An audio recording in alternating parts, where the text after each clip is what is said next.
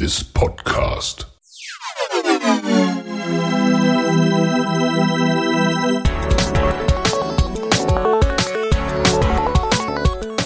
Water Polo Expert Talk. Get the insights.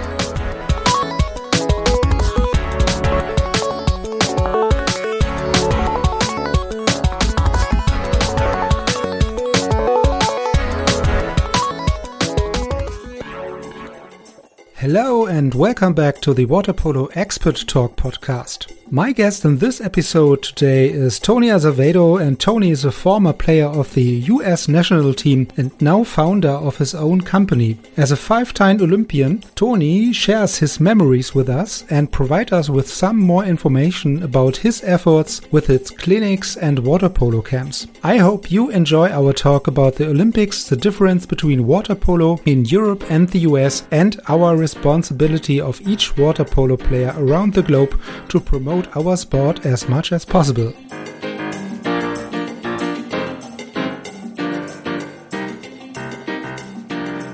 Okay, yeah. So let's let's uh, jump into the next uh, uh, podcast episode. So today we have, uh, yeah, uh, let's say a special guest from from overseas as a guest in, in, our episode.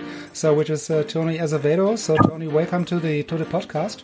Yeah, thanks for being here. Excited. Yeah, yeah. So I'm also very excited. So it's uh, also my pleasure to to have you here in the podcast uh, as a, yeah five-time Olympian um, attendee. So uh, it's uh, really the record at the moment here in this podcast. So we have several persons with with one or two times. So uh, you are actually the the leader at the moment. So the high score. There you go. Don't just don't just don't call Estiarte, and then I'm good. okay. Um, so yeah, let, us start with a short introduction, maybe from from yourself. So I would hand it over to you. Yeah, thank you. You know, I uh, I finished my last Olympics in 2016 in Brazil, where I was born in Rio. Um, and then recently, I just uh, retired, started my own company with Maggie Steffens, who's the captain of the U.S. women's team, called Six Eight Sports. And really, our goal is just to figure out a way to kind of change the sport, right? To kind of get this sport that we all love and bring it into the mainstream with data and analytics and technology and and really focusing on the individual athlete. I think I've been a part of many clubs and organizations and NGBs and everyone's worried about the overall picture of themselves and when I when I retired I realized that someone A needs to fig- focus on the sport in general, just the, the sport of water polo and also the, every individual right? If you're part of a club, but you're maybe not the best player, it's hard for you to really excel. And so we've kind of taken a different approach than everyone. We focus on every single individual in the world. I mean, we try to with our app and with all the things that we're doing. And so it's been exciting and uh, traveling around and now, you know, being stuck at home, but still trying to find innovative ways to, to talk water polo, to grow the sport. You mentioned before, I started a podcast as well. And I think the more podcasts, the more uh, live stream videos, the more we can get this sport we all love out to the media, the better it is for all of us, you know? Yeah. So I've been a huge fan of, of anyone talking water polo and, and, and what you're doing is great because we need it. We need it. We don't do it enough. Yeah, so uh, and especially what you what you uh, mentioned is also the the ability right now during these times uh, where you are from a technological point of view able to to stream and to watch water polo online, which is much more easier as in the past. Yeah, so because all of the techniques and um, you know, the, the, the the methods um, you are able to watch and to to stream um, something into the web, so which is uh, much more easier as the, uh, it was in the past. You were born in Brazil. Um, you you retired or had your last Olympic Games in Brazil in Rio. How do you start coming to to play water polo at the uh, at the beginning, at the very beginning?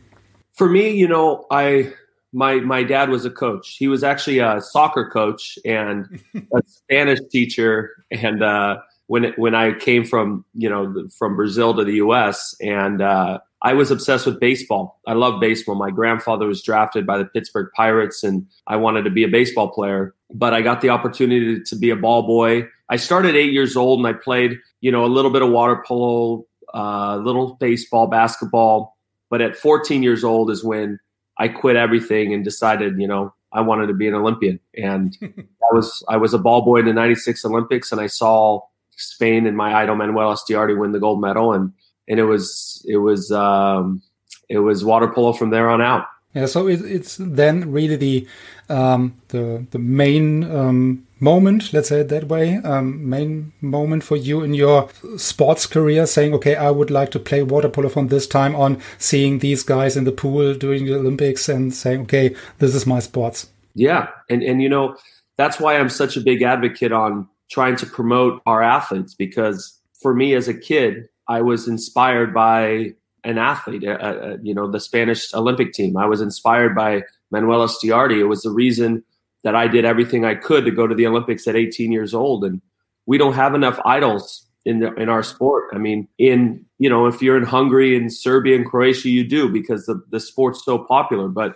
yep. out here in the U.S. and I don't know how it is for you in Germany, but we don't do a great job of of glorifying our athletes. So they look at water polo and they think, oh, you know, that's a good sport. You shouldn't think that. You should think of water polo and you go, oh, Maggie Steffens is the greatest ever, or Ashley Johnson, or you know maybe Tony back in the day. You know, you should think of two or three athletes because you do in other sports. You think of soccer, you think Ronaldo, Messi. You think of basketball, think LeBron. You know, and in our sport, it doesn't have that all over the world, and we need to change that.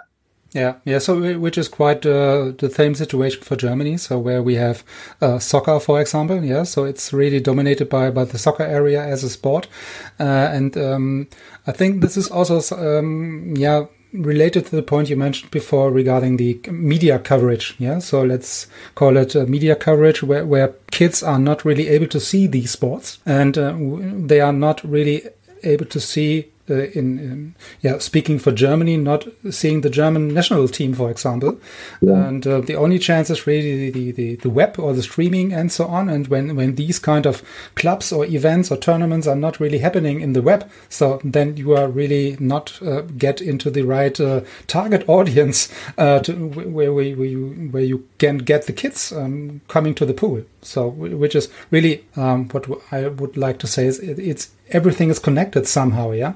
So the media coverage, uh, the the the thing that water polo is in Germany, not really the the, the highest sport. Yeah. No, uh, you, are you're right, and, and, and that's why I think by doing these kind of podcasts, by talking water polo, by live streaming, we're starting to act like the bigger sports. We're we're catching up water polo. We're you know, we're hopefully yes, yeah, exactly. Like we're we're hopefully trying to to get to at least act like we're a you know one of the big dogs. And that and that's what we need. And and i think also you know i'll put it back on the athletes. When i was a when i was a player you know i was a big advocate on my national team. You know when we traveled you we look good right? And when it, when it was about how do you portray yourself? And i made sure everyone when we did camps it was talking about the sport talking about your story. And right now with our athletes this is something we need to do. You can't just go if you really care about the future of the sport, you can't just show up and play on your team and it's not enough. You have to do more, right? You have to, you know, tell your story, go get sponsorships, get on get on TV, get go go to these parties that maybe you don't want to go to that have, you know, a celebrity there and and and talk to them about water polo. I mean, it sounds ridiculous, but these are a lot of little things that we need to do to get our sport into the mainstream. Yeah, yeah. I think the combination of each of these single items would would uh, then be the the success maybe at the end. Yeah. So when you um, really use or go in the professional um, area like other sports uh, like football, soccer, uh, basketball, whatever, so they are really professional. And this is maybe something the the water polo sport as a, as such or the community is not really yeah such a professional environment in the past. So I guess you, you mentioned already that we are uh, on a good way, but we are not uh, on the target at the moment to, to yeah. be professional. That's right. You know, I when I was playing, I started the World Water Polo Players Organiza- uh, Organization, and the goal was to unite us and to have us start fighting for our contracts and to talk about what the future of the sport is and to have a say with LEN and FINA and you know some good things came of it. Hungary started a professionally or uh, organization. Italy started an organization because of it but it never really fizzled out. And the reason being is you know we had athletes that just didn't care. We had athletes that didn't have an email address you know and it's like and, it, and it's sad but it's like and then we complain about oh we don't have or you know FINA's doing all this and we don't like what's going on. Well, well, where are you? Right? You can't just complain when you want to complain. Let's as as a sport unite and and let's fix our problems instead of dwelling you know on, on the past and, and complaining at one point and then going ahead and saying it's okay the next time and it's just we're in this point right now with with uh, i believe the sport especially you know all over with europe the us australia we're, we're not really connected we're not one. And, and that's that's a big disconnection and that's going to limit us from from being great right? Yeah. Yeah so at least it's also um, when i understand you correctly it's more the responsibility of each of us to do a little bit more. So in in in, in general we have much more uh, so when each of us uh, maybe is doing a little bit more. That's right. Telling telling the story talking about uh, the sport um, maybe uh, also trying to, to, to, to bring kids to, to the sport, um, promote it and uh, whatever. So may maybe we can have a, a, a, little impact then with the podcast here. yes, I, I hope. You know. um, yeah. So do you have any plans maybe after retired from your active career um, also to, to, to be a coach?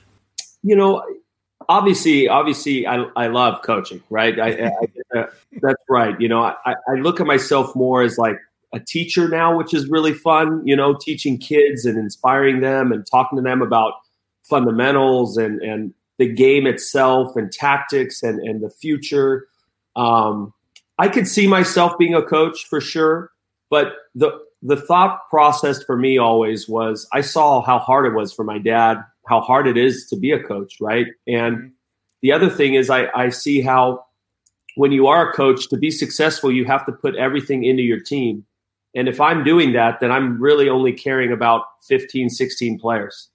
And if that if that's going to be my my destiny, then I won't be there to help grow the sport and to help do everything that I believe uh, needs to be done to change the sport. And so that's really been my goal. And look, you know, I, I if it, honestly, if things don't work out the way I wanted to, and I end up coaching, you know, I didn't, then uh, you know, it was it was too much. But I, I do think I have a chance, right? I, I, we're partnering with New Zealand, South Africa. You know, we're talking have partners in Australia. I do think that if we can grow the sport outside of Europe, um, then there is a better chance for our sport to succeed, media wise, uh, sponsorship wise, professional league. That's something I'm big thinking about as a professional league here in the U.S.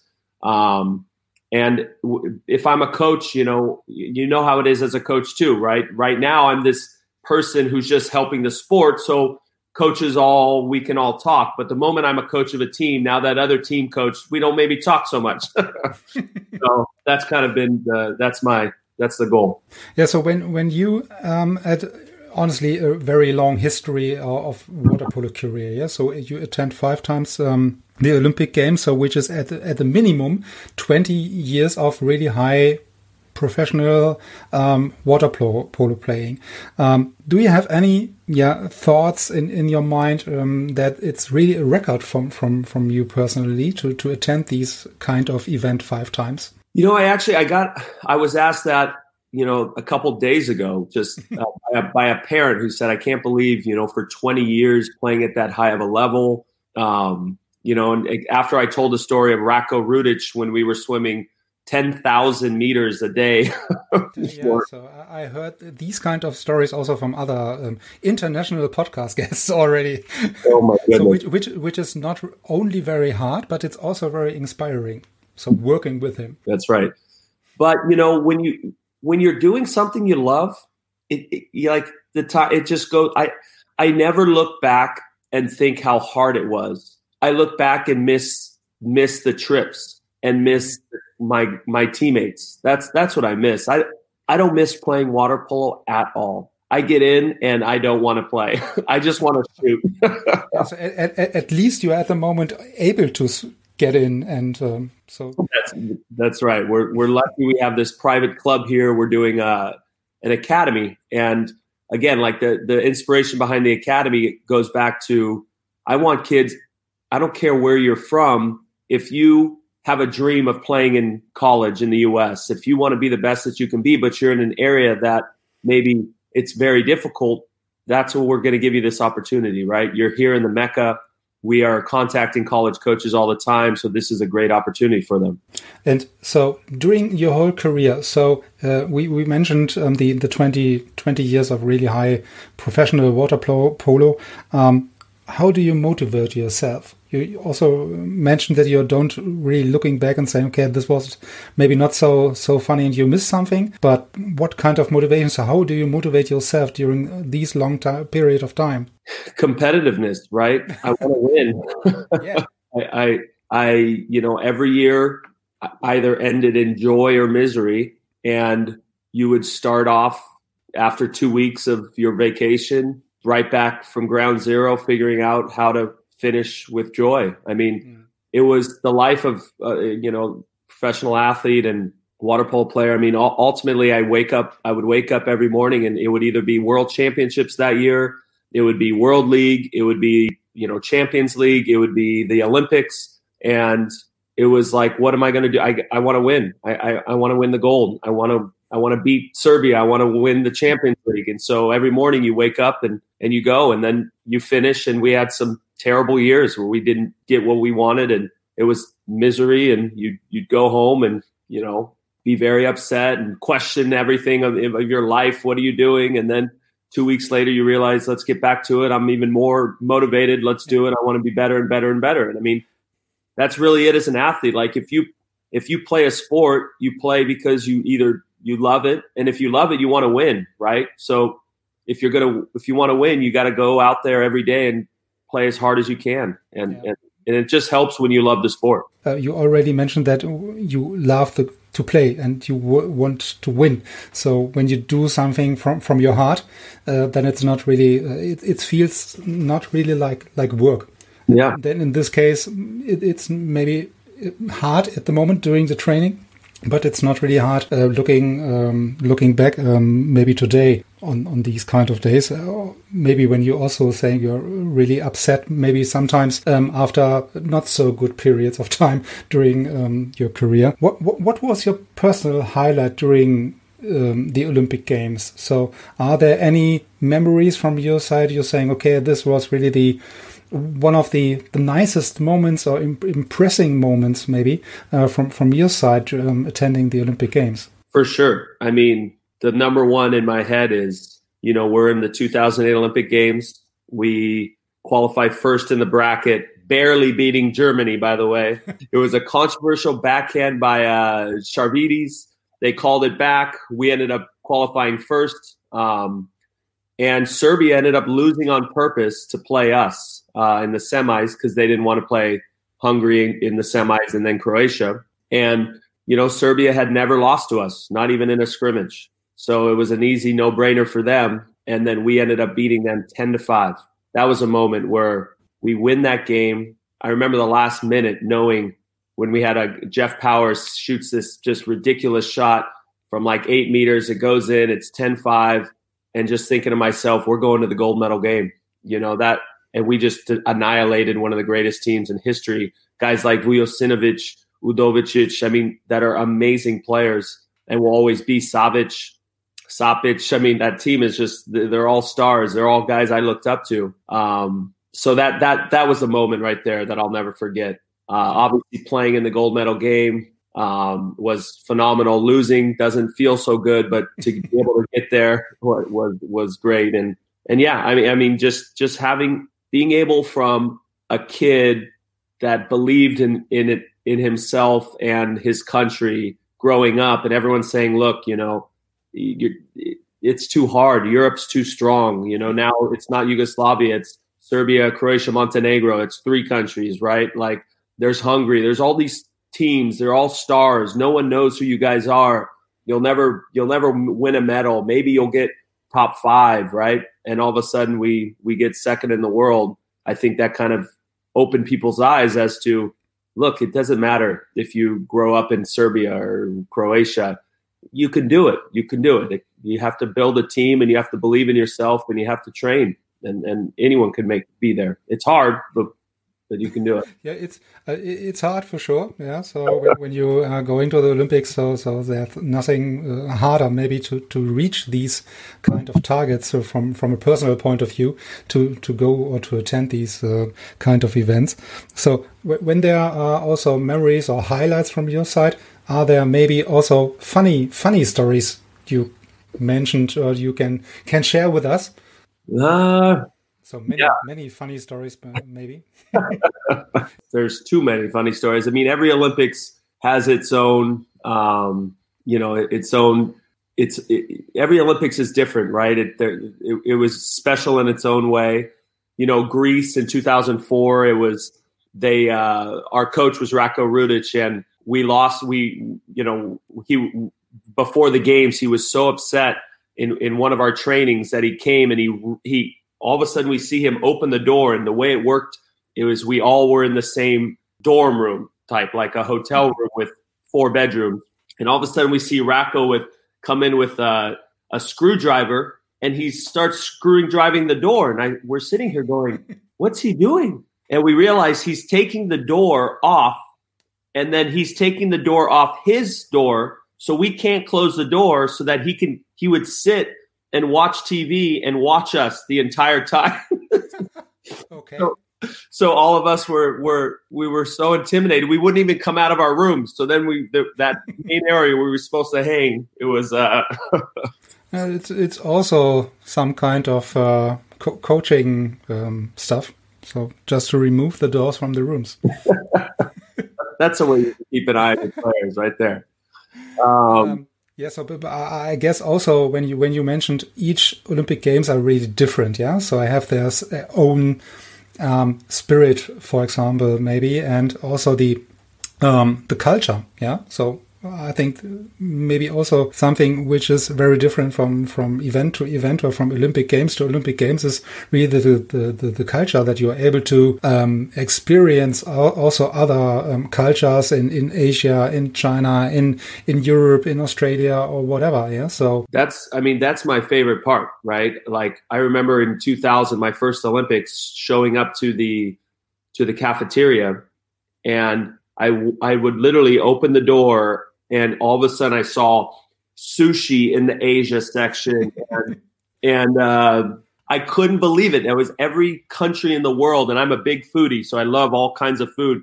There was everything, kimchi, and and I would just immediately I would go and eat all in this area, all in this area, and I always found it.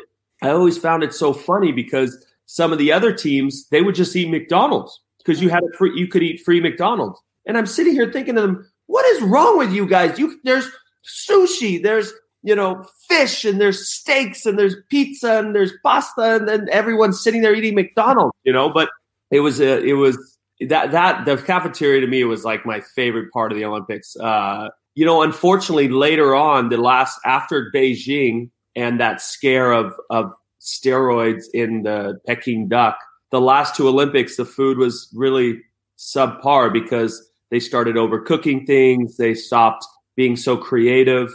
Um, but still, it's just there's a, it's just it, that's my favorite. All the cultures, seeing what they eat. You know, you go for breakfast and I'm eating fruit, and then you go and you see like the, a lot of the Asian cultures are eating a soup. And then you're seeing the South American cultures are eating the you know the, the all the fruit and the bread. It's just it's it's great seeing you know. Yeah, so from from other guests in the podcast, I already heard that they are really inspired by the Olympic Village. Yeah, so that you are really um, able to connect other countries, or other other athletes, and uh, try to to build your own network. Yeah, so that you are able to talk to um, also athletes from other sports and yet, yet you are able to talk to, to, to basketball players so that you're even as a German guy uh, coming to the to the Olympics and you're really fascinated to, to, to talk to Dirk Nowitzki, for example, yeah, or to, to other NBA stars which are um, you are only um, aware of the of the television. Yeah, I, I agree, and, and I met Dirk, and he was an absolutely amazing guy, um, super tall. yeah, yeah, su- super tall. I, I, can imagine that uh, two meters. Uh, I don't know. Well, yeah, you see, you see, you see everything you're doing, everything you work for, and you're seeing all these guys that you see on TV, and they're just normal people as well. They're sitting there going and eating in the dorms, and and and walking around, you know, and so. It's it, it you you it puts into perspective of how special that event is when all these stars are just among you and work just as hard to get there and they're playing a sport just like you are it's just their sport is a lot more popular than ours. yeah, so it, it, makes maybe these kind of people more, norm, more normal again. Yeah, so they, this, as you mentioned, that these are kind of uh, also uh, normal people at the end. Yeah, um, for so sure. Do, do, do you also um, following the, the European water polo scene somehow? So you also played in, in Europe in Italy. Um, yeah. You, we, we have the Champions League. Um, do you also following maybe um, during the, the, the, live streaming also the um, national leagues uh, somehow from some from Hungary, uh, Serbia, Germany maybe? Yeah, so I follow I follow all of it a little bit, right? Uh, I think it's it's been great now where especially here in the U.S., it's hard to f- watch water polo in Europe. It's never really been. I played in Jug, uh, Dubrovnik for two years, and Kotor, Montenegro for two years, and in Italy for five, and Brazil for four, and and all these places. You know, you really couldn't watch me play. Um, they were trying to charge you for like FINA TV or whatever it was, and it just yeah. it was terrible. And now all of a sudden, right, we told our kids yesterday everyone should be watching the games today right? World League starts today, and it's some great matchups Italy versus Hungary. Uh, the ability to watch water polo is so much easier than it used to be um, that we need to take advantage of it. And so we, I try and watch a little bit of the Hungary games. I usually watch the highlights. I mean, we're pretty busy in the morning when the live games are going. That's uh, that's when our academy starts. But yeah, I, I, follow follow all the players I used to play with and, and that are still playing, and all the coaches. So it's fun because all the players I've pretty much played with, or at least the older ones of every team, and now all the coaches I've played with. You know, all of them.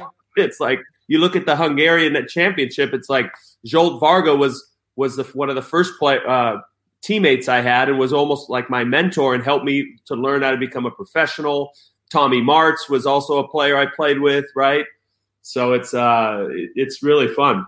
Do you think there are any yeah, let's say differences between the teams or the um, game philosophy or tactics um, between the US and the the, the European um, teams?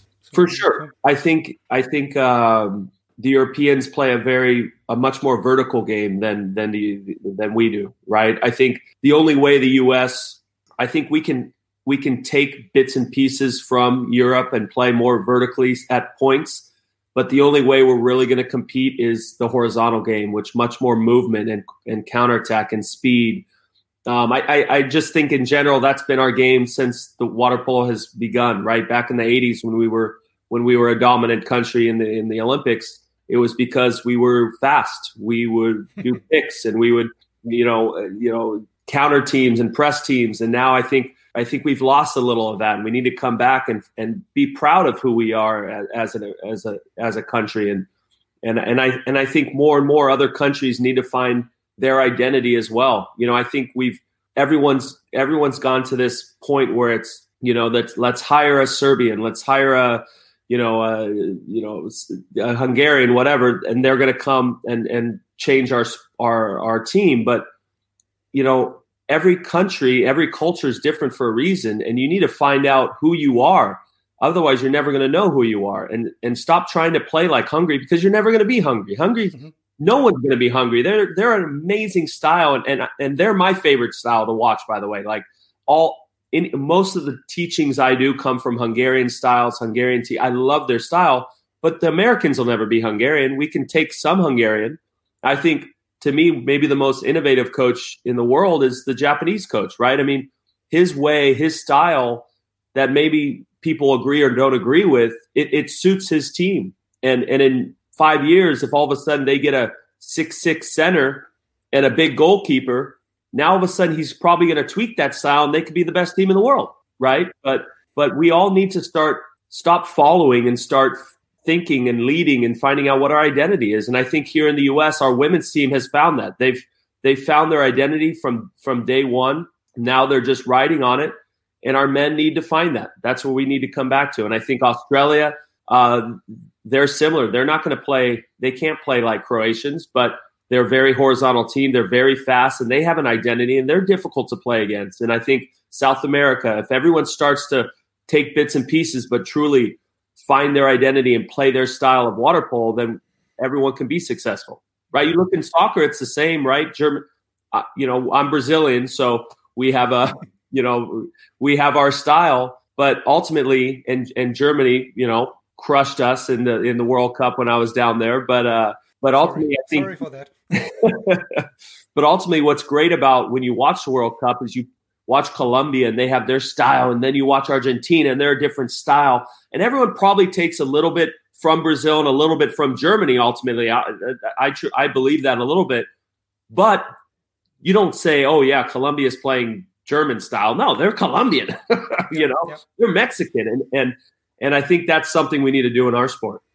Yeah, yeah. So when when you mentioned that each each team or each country have to find their own DNA and uh, find their own uh, philosophy of, of of the game and find their self, also the, the, find the go back to the uh, to the core skills. Um, I have also these kind of um, discussion with uh, Elvis, uh, who's uh, the national team coach of of Australia, saying, okay, when he came to Australia, it was very hard at the very beginning um, because the the the situation and the behavior of the players are really different to to the one in in Europe maybe. Yeah. Um, do, do, we have also some kind of um, yeah um, experiences saying okay uh, it's better for young players or mm, to to go to Europe play in Europe uh, maybe also for a limited period of time going back to the US and then develop uh, the US team there based on their experience in Europe? For sure. I, I think it's funny. I, I would say that, you know, everyone has the mindset that you need to go to Europe to get better, right? But I would say that you go to Europe to get the confidence that you're just as good, if not better. And I think that's the mindset. Like when I, when I, before going to Europe, right, it was I, I, always thought, oh my goodness, like we're playing Croatia, I'm so afraid. We're playing Serbia, they're the best, right? It was we're playing Hungary, and then all of a sudden I, I go play in Italy, and, and the luxury is you're playing against the best players in the world all the time, so of course you're going to get better. But all of a sudden you start to realize, interesting, I train harder because I played with all these guys. I'm training way harder than these guys. Oh, I can score on this guy all the time. Interesting. I may be mentally stronger than this. Wow. And all of a sudden, it's that confidence that now I go back and go, hey, guys, we can beat these guys. We're just as good, if not better. Right. So I think that's the big thing people are missing out on is is is the confidence that you get. Maybe just talking about the current situation with Corona and so on. So maybe you can give us some more information about the current situation in the US, maybe in this kind of uh, situation with Corona. Yeah. So right now, the way it, you know, it's it, I'm in California, so it's pretty bad. Um, the U.S. is in a bit of chaos, right? We have Trump. okay. Yeah, so maybe we, we, we cover this in a separate episode. yeah, that's right. Um, we have the chaos, but so you know, it's interesting because you have certain states that have just stayed open, like Florida, and the numbers have been rising, but not crazy. And then you have California that's shut down for the most part, but our numbers are still going up. Mm. Um, and so for us here, they've shut down pools. Probably high school season is going to be canceled. Um, and really, you you see a lot of players leaving our sport, and it's really sad because at a young age, they're allowed to play baseball, they're allowed to play basketball, but they can't play water polo, and it makes no sense. And all they're doing is allowing kids to swim. But the reason you play water polo is probably because you don't like swimming. if I was a, you have to swim, but it's not really the favorite part of that's right. That's not the favorite part. And so, you know, you get kids to love the sport, and then when they show up at 14 years old, so excited to play, then you go, hey, guess what? You have to swim now. And but they, they do it because they love it. But if at 10 years old, all you're doing is swimming, you're going to go do something else. And so it's it's pretty sad. We've you know I've I've been lucky enough to have two private clubs uh, that we train out of, and we've stayed open and we've allowed water polo to play uh, normally. But for the most part, um, yeah, things are shut down here. Restaurants have shut down. Uh, the the hospitals are full. I mean, they're they're at max capacity. So that's just what what it is. Maybe then we can go back to the to the better parts of life at the moment, talking about water polo. So you have a cooperation. So you mentioned several times your camps and your your clinics and so on. So maybe you can give us a little bit more background and information about your your program or what you mentioned at the beginning that you are really now your your own boss with your with your with your company with your brand at the moment, um, and also with the cooperation with with with Mieze maybe. Yeah. So there's two main things that are or, that Six Eight Sports has started. The the one right now where I'm at currently, our office is in uh, California, and it's it's the Six Eight Academy, right? And we're we're planning on growing the academy around the world, and really, it's just a way for kids to to get high level training. Uh, maybe at places that they weren't that they wouldn't be able to get, especially in the United States. You get kids who come from Texas that want to be Olympians, but or want to go to Stanford, but they're you know they don't have the same opportunities as everyone else does.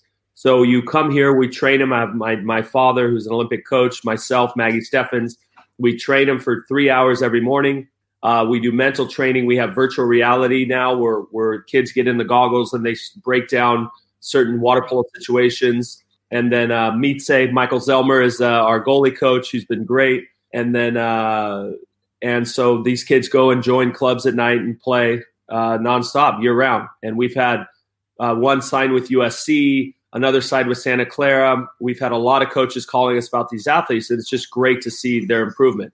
And then the other is our, you know, the technology side. We have a, a, a game desk that connects to an athlete's phone, that connects to an output. So essentially, any kid can go on our 6-8 app, download it. You have tons of videos to improve. You go through a measurable you look in water in baseball, basketball, they have something called the combine, right?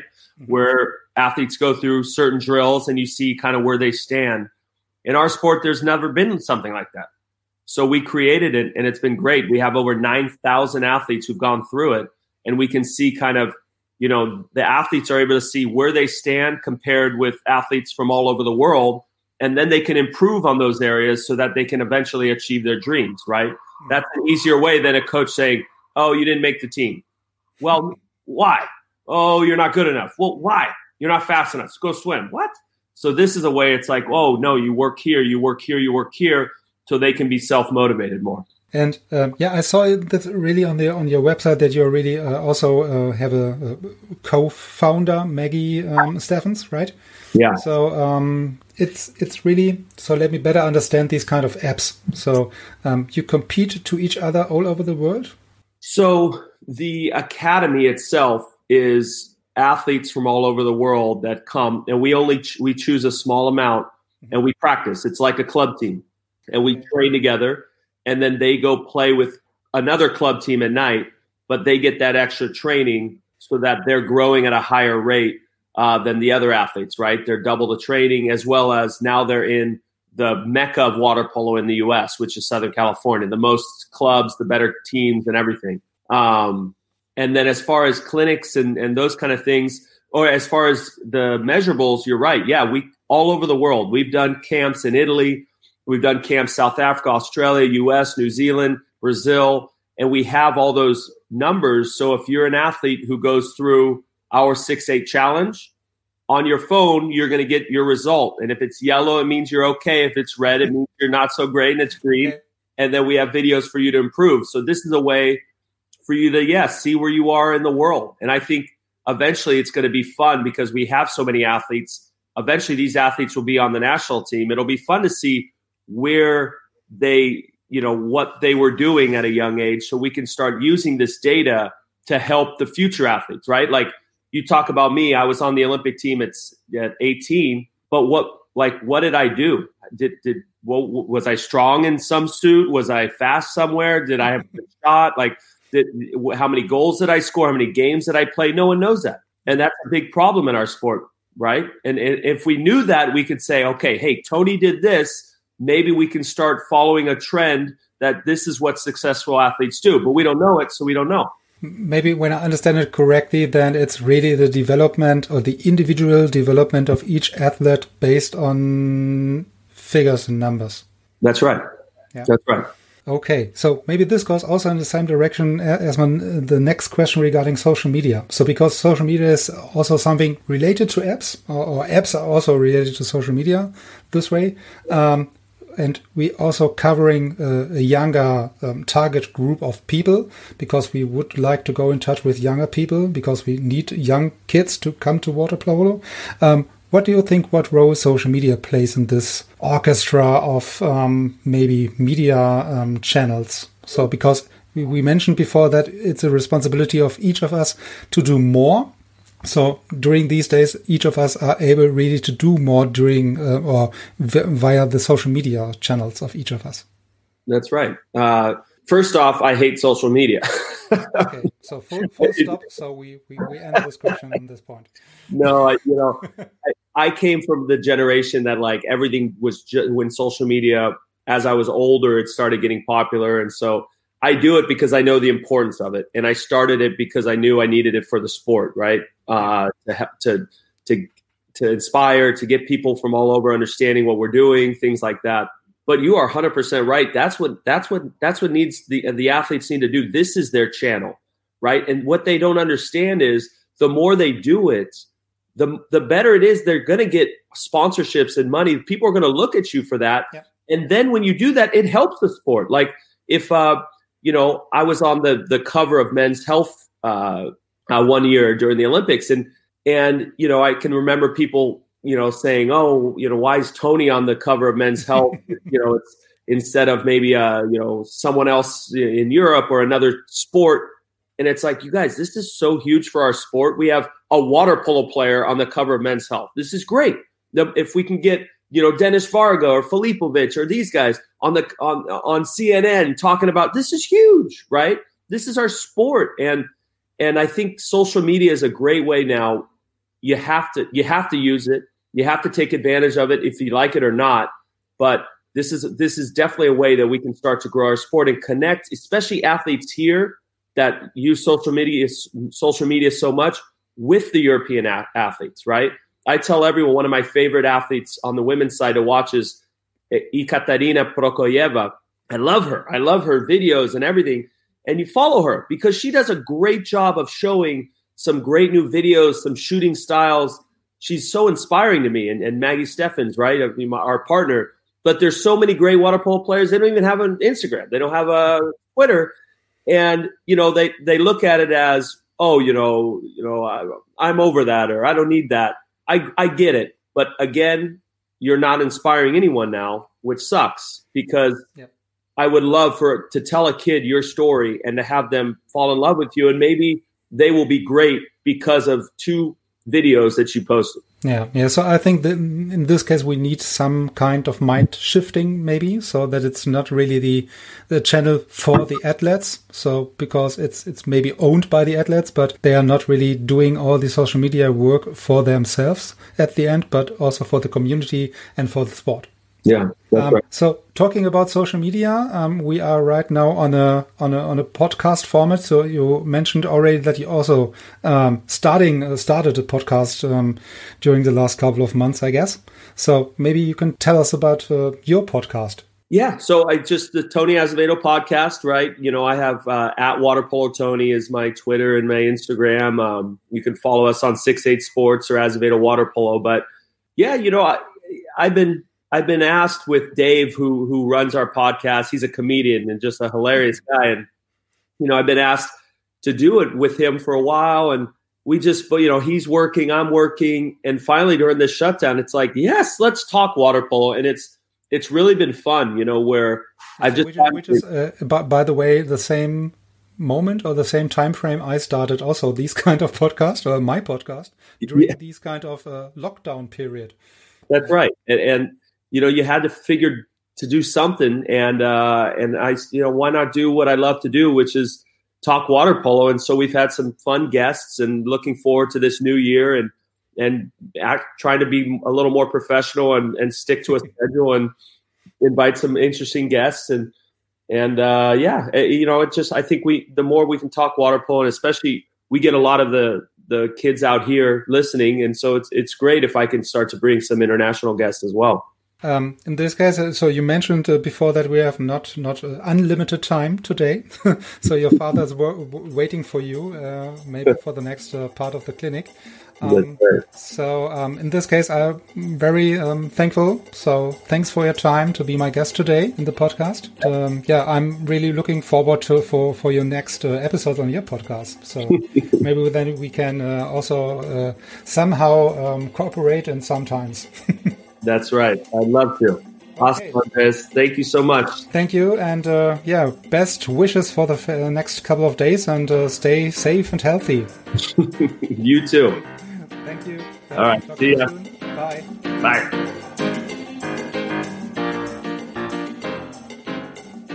So we are already at the end again, and uh, I hope we could provide you with some interesting stories and background informations again. Hopefully, you will join in also in our next episode, and I wish you all the best until then. And make sure you follow also our social media accounts to be up to date. So, see you next time.